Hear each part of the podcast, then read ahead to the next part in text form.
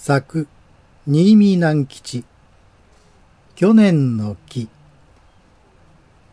一本の木と一羽の小鳥とは大変仲良しでした。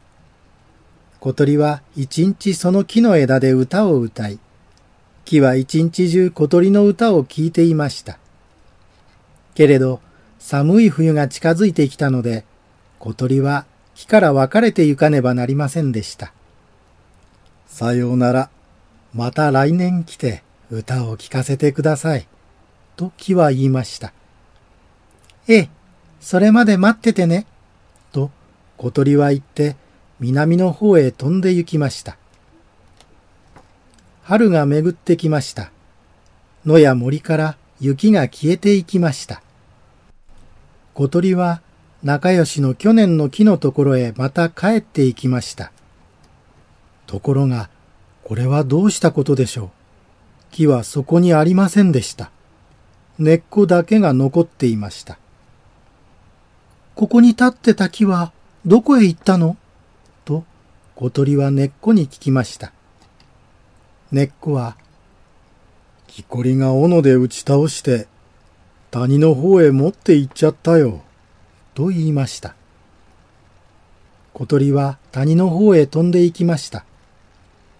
谷の底には大きな工場があって、木を切る音がビーンビーンとしていました。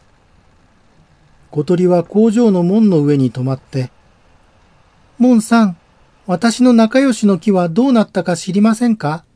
と聞きました。門は、木なら工場の中で細かく切り刻まれて、マッチになってあっちの村へ売られていったよ。と言いました。小鳥は村の方へ飛んで行きました。ランプのそばに女の子がいました。そこで小鳥は、もしもし、マッチをご存知ありませんか？と聞きました。すると女の子は、マッチは燃えてしまいました。けれど、マッチの灯した火が、まだこのランプに灯っています。と言いました。小鳥はランプの火をじっと見つめておりました。